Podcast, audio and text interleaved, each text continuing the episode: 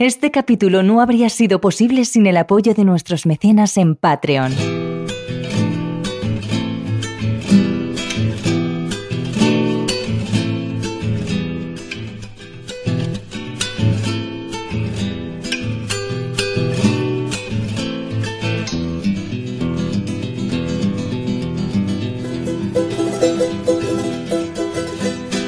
Hoy seguimos con una de esas series que esperamos que se convierta en un clásico de terrores nocturnos, Leyendas del Mundo. Sabéis que nuestra intención es recorrer cada uno de los países de nuestros oyentes, contando sus leyendas, sus mitos, sus misterios y sus casos paranormales. Hoy hacemos una parada en un lugar muy especial, al otro lado del charco. Hoy os contamos las leyendas de Perú.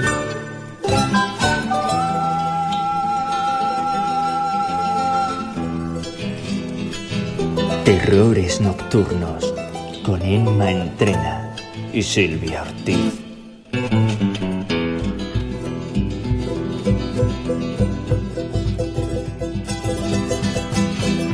Perú se sitúa al este de Sudamérica, al borde del Océano Pacífico, y de hecho es el tercer país más grande de la región. Su geografía está marcada no solo por el mar, sino también por la cordillera de los Andes. Y aunque en España podríamos cometer el error de conocer el país simplemente como una colonia del antiguo imperio, Perú tiene una historia muchísimo más amplia que eso.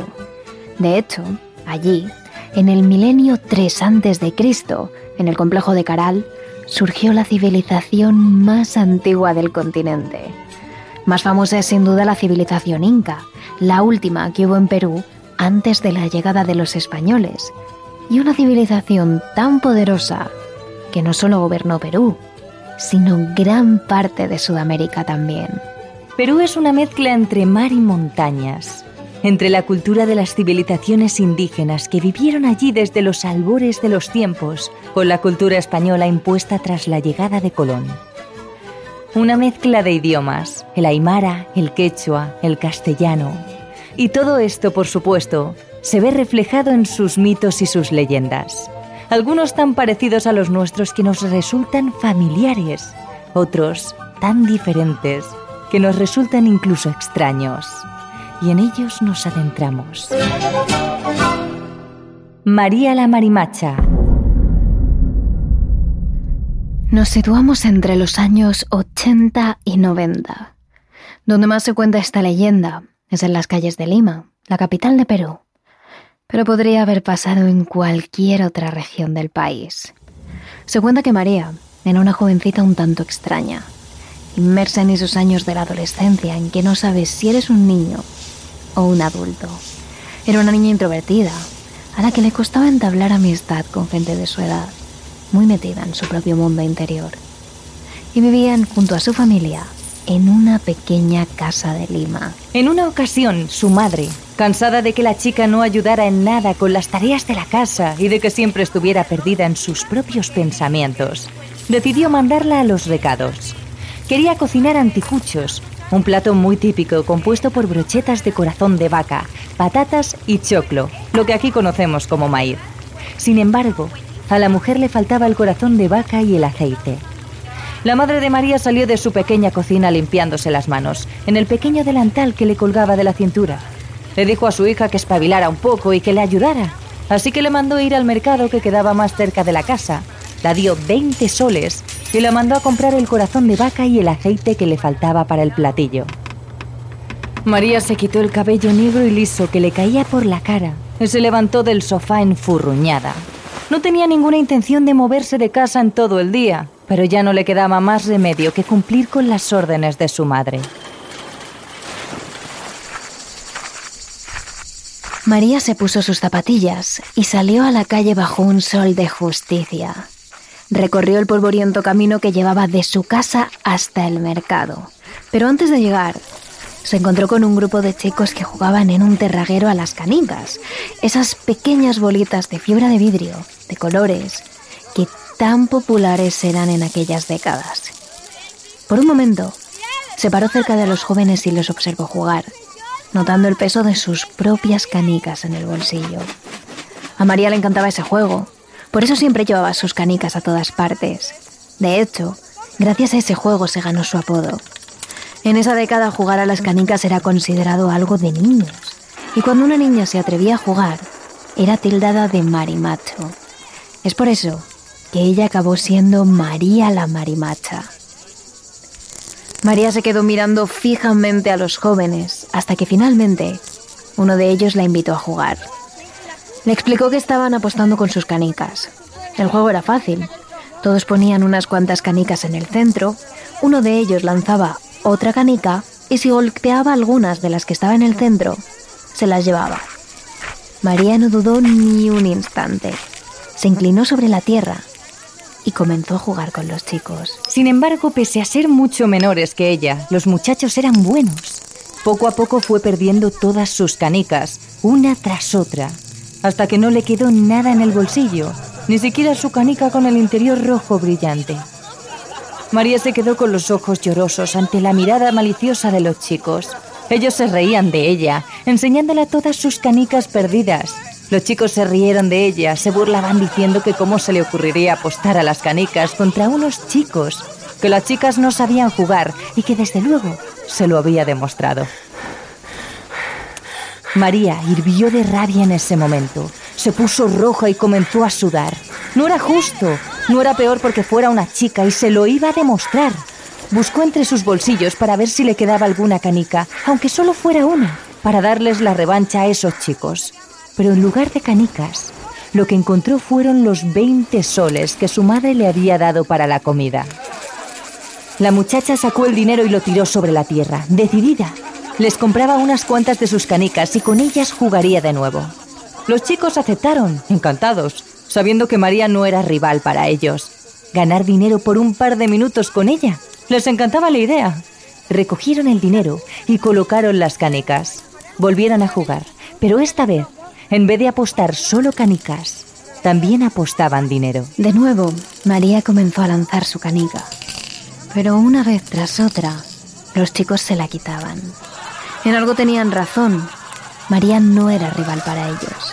Ni siquiera se la tomaban en serio. Jugaban mientras se reían, mientras se burlaban. Y de nuevo, tras poco rato jugando, los chicos dejaron a María sin canicas y sin Blanca. Fue en ese momento cuando María se vio sin nada, cuando se dio cuenta de que su madre se iba a enfadar terriblemente porque llegaba a casa sin dinero y sin recados. Ya la regañaba por ser vaga y por seguir jugando a las canicas. Si se enteraba de que había perdido todo el dinero, la pegaría con el cinturón si era necesario. María comenzó a llorar y entre lágrimas le suplicó a los chicos que le devolvieran el dinero. Harían lo que ellos quisieran, pero tenían que devolvérselo. Su madre se enfadaría si no llevaba el corazón de vaca y el aceite. Sin embargo, los chicos se mostraron indolentes y se volvieron a reír de ella. Ahora ese dinero era suyo, y si no quería perderlo, que no hubiera jugado. Los muchachos se marcharon entonces, entre risas y bromas, dejando a María llorando desconsolada en el suelo, con el polvo manchándole la ropa. María se quedó durante unos minutos allí, tirada, pensando en qué podía hacer, hasta que se le ocurrió una idea. No era una idea que le gustase, pero se atrevía a todo con tal de que su madre no sacara el cinturón a pasear y acabar con toda la espalda llena de verdugones. Se levantó y se encaminó en dirección contraria al mercado. Caminó bajo el sol durante varios minutos hasta que llegó a su destino final, el cementerio. Pasó por la imponente puerta de piedra y comenzó a caminar entre los nichos, dejando los pasillos de lápidas a la izquierda. Todo el cementerio tenía una extraña mezcla de olores. Olía a flores recién puestas y a hierba recién cortada, pero también olía a podrido, a muerto. María vagó entre los nichos hasta que se encontró con el que quería, un nicho apartado que quedaba lejos de la vista en una de las esquinas uno que todavía no tenía el nombre pulido sobre el frente y que María sabía que no estaba bien cerrado. Y lo sabía, porque el nicho delante del que se había parado, un nicho sencillo pero lleno de lirios y crisantemos frescos, era el nicho de su tío, que había sido enterrado hacía tan solo dos días. La joven sabía que el nicho no estaba bien cerrado porque había oído a su madre y a su tía quejarse de ello en infinidad de ocasiones en esas últimas 48 horas, mientras pleinteaban con el cementerio para que lo arreglara sin coste alguno. María se arrodilló en el suelo y con tan solo un pequeño esfuerzo consiguió que la puerta del nicho se venciera. Más esfuerzo le costó abrir la tapa del ataúd y llegar hasta donde quería, el pecho de su tío. Fue entonces cuando miró por toda la zona buscando algo que pudiera servir para su propósito. Y allí, encima de la hierba, estaba uno de los picos que los jardineros utilizaban para cuidar las plantas de la zona.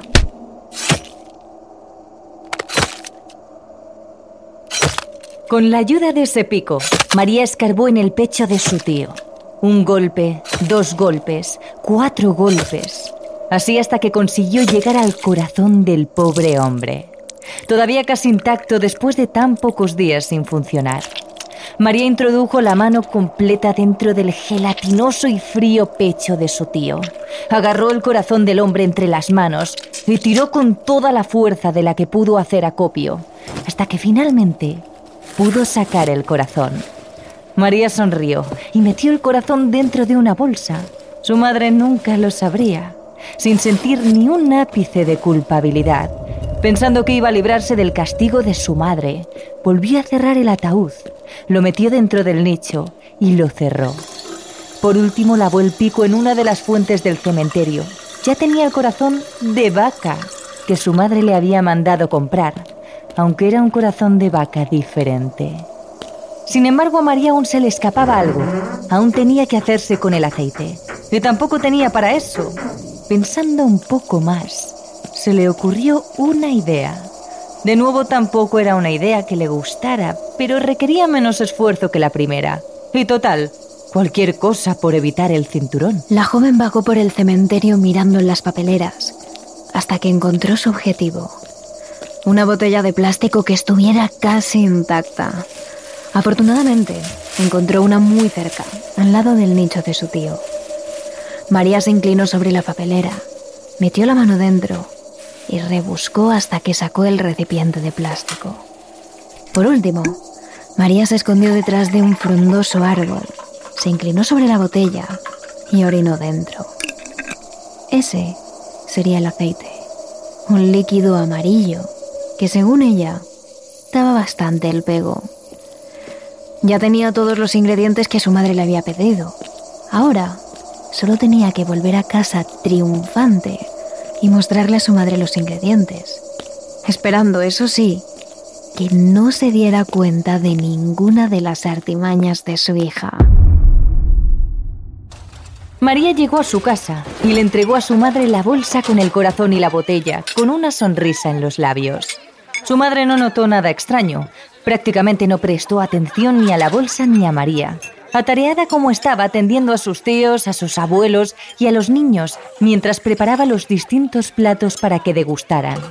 Así que sí, la madre de María puso sobre la mesa un plato de anticuchos con el corazón de un muerto, entre otros muchos platos.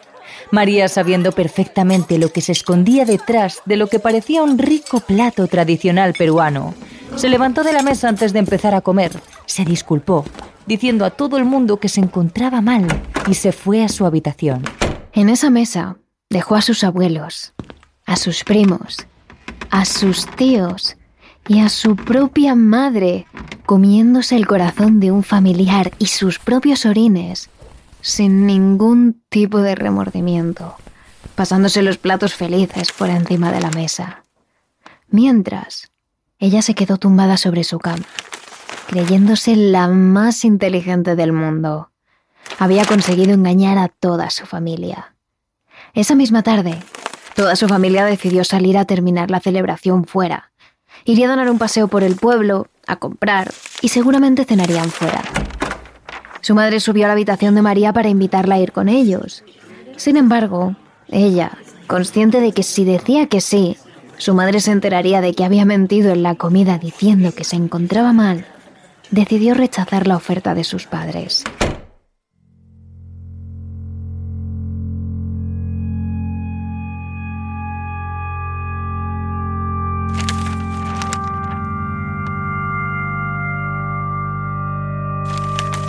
María, la marimacha, se encontraba tranquilamente recostada en su habitación con un cómic en la mano. Ya era casi la hora de cenar y hacía rato que había anochecido. Se encontraba satisfecha, sonriente, pensando que todo había salido como esperaba. De repente oyó un ruido en la puerta, como si alguien se abalanzara sobre ella, o más bien como si se dejara caer. María levantó la vista del cómic que estaba leyendo y se incorporó sobre su cama escuchando atentamente lo que pasaba en la puerta de la entrada. Silencio absoluto. Eso fue lo único que oyó durante varios segundos. María se recostó entonces de nuevo sobre su cama, restándole importancia al asunto, y volvió a centrar su atención en lo que estaba leyendo. Pero entonces, otro ruido sorprendió a María. Un clic, como si el cerrojo de la puerta volviera a encajar en su sitio, como si alguien la hubiera abierto la hubiera cerrado justo detrás. María se incorporó de nuevo y escuchó atentamente. Sabía que no podía ser su familia. Eran muchos y ruidosos. Si hubieran entrado, ella ya habría escuchado a su madre gritar, a sus primos corretear y seguro que alguna que otra regañina.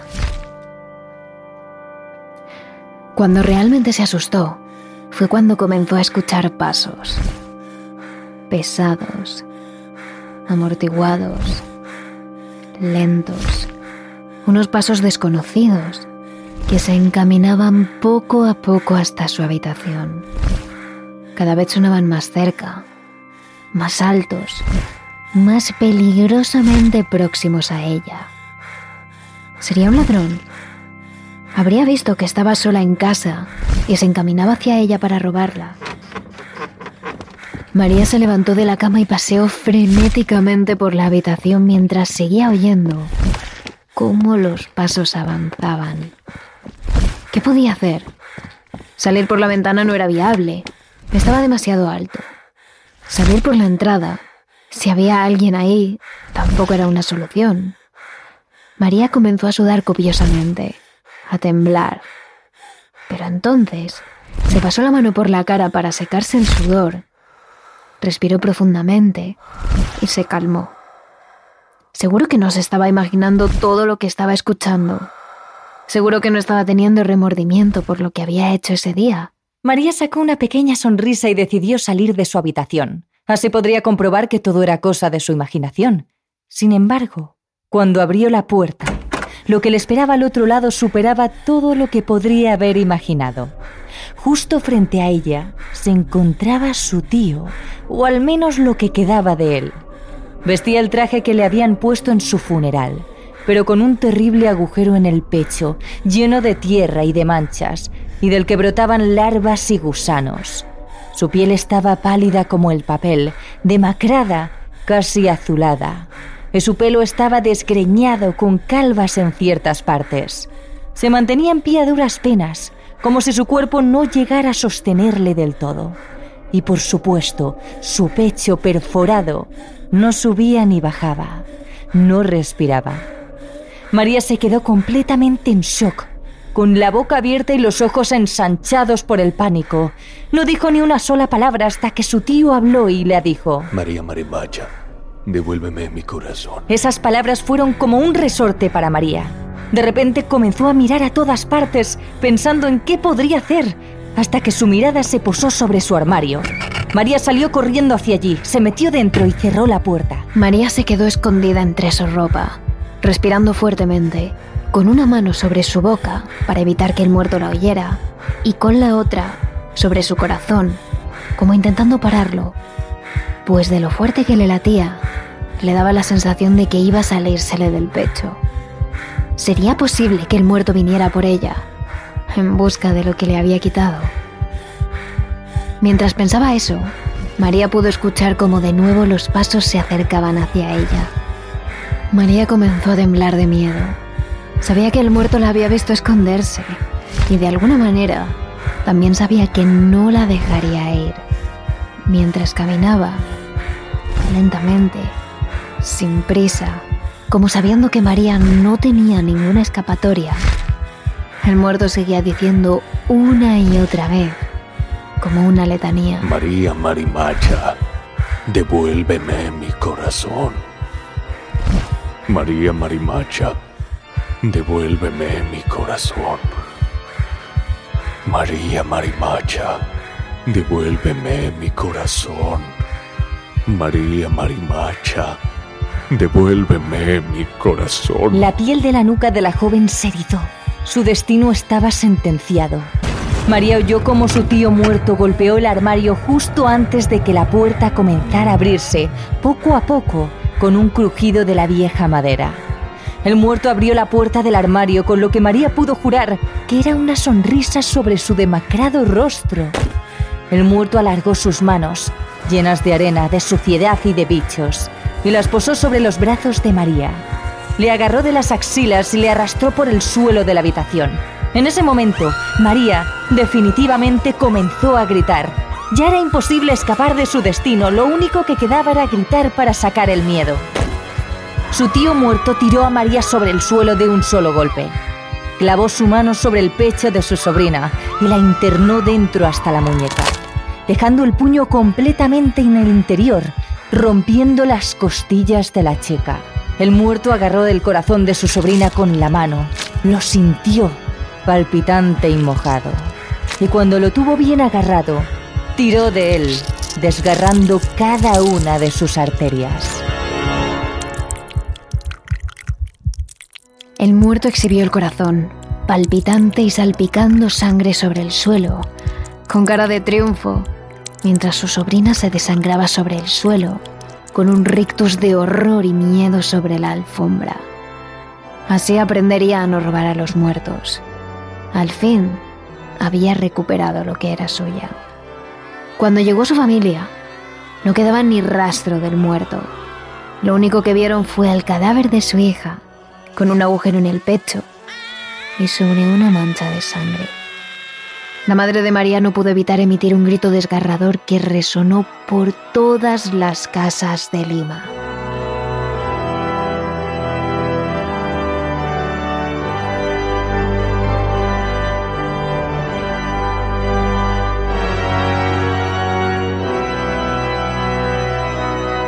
Pocos son los niños limeños que pueden decir que nunca han oído la frase de María Marimacha, devuélveme mi corazón. Pues esta historia es una de las que más usan madres y abuelas para asustar a los hijos y para enseñarles cuáles son las consecuencias de desobedecer y engañar a los mayores. Pistaco el hombre que recolectaba grasa humana. Existe una leyenda en Perú que sin duda podría tratarse de una de las más antiguas que todavía hoy los ciudadanos conocen a la perfección. Es la que hace referencia a un hombre, un ser misterioso del que jamás se ha sabido nada más de él, que acecha los caminos y senderos más solitarios de Perú. Según cuenta esta historia, cuando caminas solo por algún lugar alejado de cualquier sitio, existe el peligro de encontrarse con Pistaco.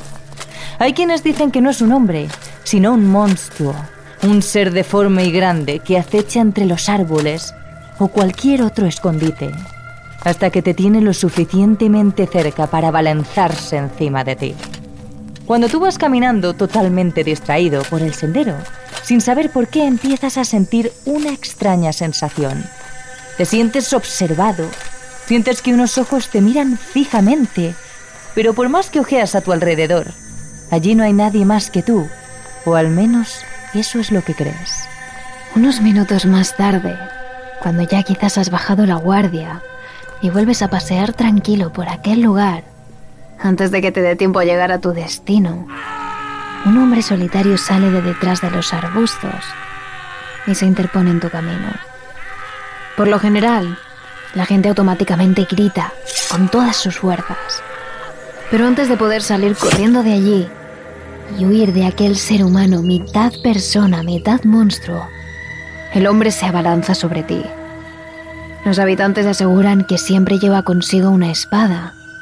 Con ella, ataca a sus víctimas aquellas que después de gritar y antes de poder salir corriendo, son degolladas por este ser que sonríe enseñando sus afilados dientes. De ahí procede su nombre, pistaco, una palabra que proviene del quechua pistai y significa decapitar, degollar o cortar en tiras.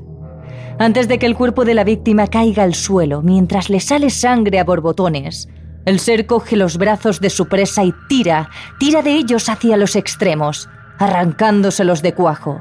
Lo mismo hace con las piernas, y de esta manera, en apenas unos segundos, aquel pacífico camino se convierte en una de las peores escenas de terror. El suelo encharcado de sangre y la cabeza, los brazos y las piernas tirados en medio del sendero.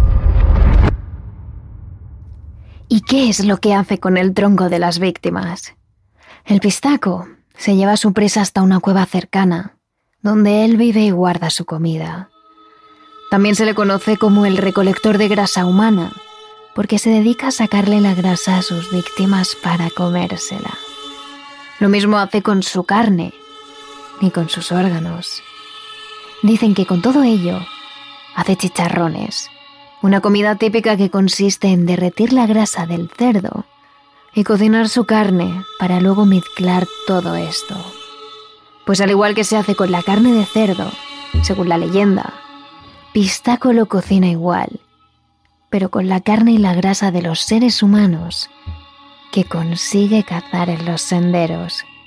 Incluso hay quienes dicen que el pistaco en un principio solo cocinaba para él, pero que más tarde empezó a hacer más y más cantidades de comida para posteriormente venderla, ya sea en forma de chicharrón o como relleno de empanadas.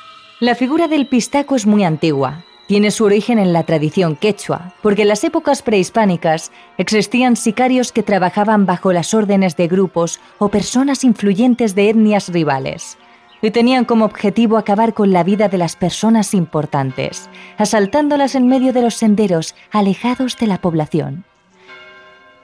Sin embargo, la leyenda más actual se remonta a la conquista española de América del Sur. Los indígenas temían a los prisioneros españoles, los consideraban pistacos. Ellos pensaban que mataban a las personas para sacarles su grasa, con la que posteriormente engrasaban las grandes campanas que adornaban las iglesias que habían construido, para que éstas sonasen mejor.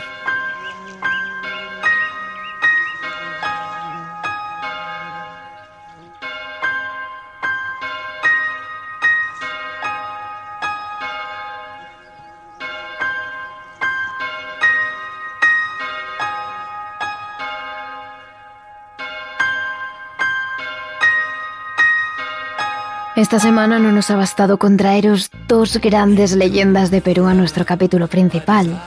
Tenemos una tercera que podréis encontrar en nuestro capítulo extra de Patreon. Hablamos de la Casa Matosita, uno de los lugares en el centro de Lima que más actividad paranormal esconde, debido a una oscura leyenda que a día de hoy se sigue contando sobre aquel terreno.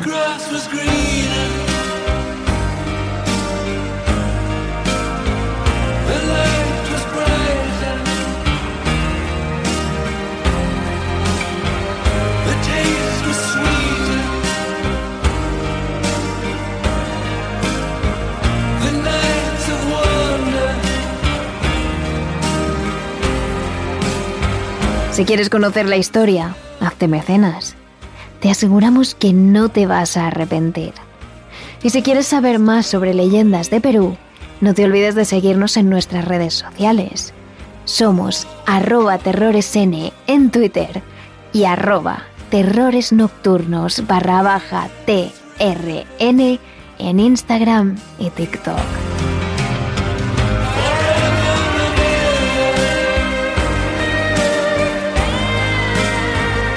Nocturnos, realizado por David Fernández Marcos.